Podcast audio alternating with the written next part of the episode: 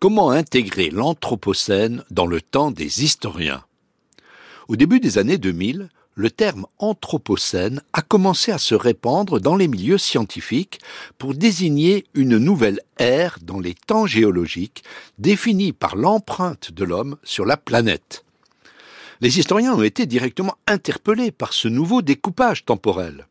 Certes, l'intégration des variations physiques dans la chronologie historique n'était pas une nouveauté absolue.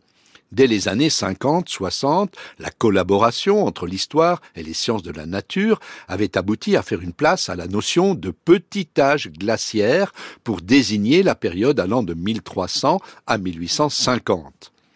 Mais les thèses anthropocéniques ont une portée beaucoup plus considérable, car elles postulent que les changements environnementaux et climatiques planétaires expliquent la succession des grandes périodes historiques. On constate néanmoins que ces spécialistes ne sont pas tous d'accord entre eux. Certains prennent comme point de départ la fin du XVIIIe siècle, en raison de l'augmentation de la concentration de dioxyde de carbone, CO2, et de méthane, CH4, dans les carottes glaciaires.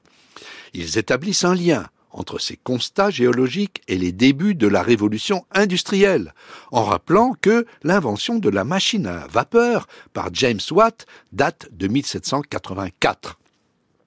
D'autres spécialistes situent les débuts du changement anthropocénique plusieurs milliers d'années plus tôt.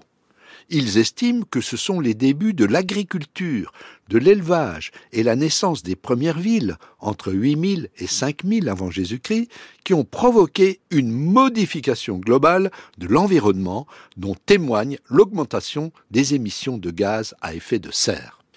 Il existe aussi des travaux qui situent la coupure au début des années 1950, quand les technofossiles tels que l'aluminium, le ciment, les pesticides, les plastiques et surtout les dérivés des énergies fossiles se sont multipliés.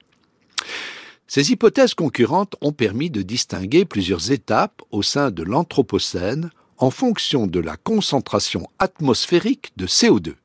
Après une première phase qui aurait débuté en 1800, nous serions entrés dans un nouvel âge de l'Anthropocène à partir de 1945, marqué par une grande accélération des changements. Les historiens admettent que les questions environnementales ont été longtemps négligées, parce qu'elles semblaient s'inscrire dans un temps de très longue durée qui n'était pas celui des groupes humains.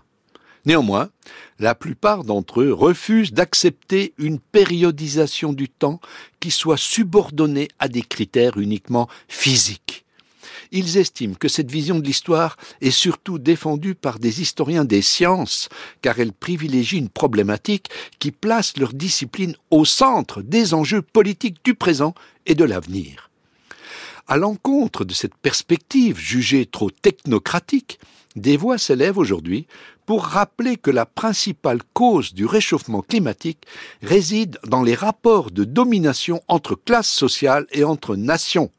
Voilà pourquoi certains historiens proposent que le mot anthropocène soit remplacé par le mot capitalocène.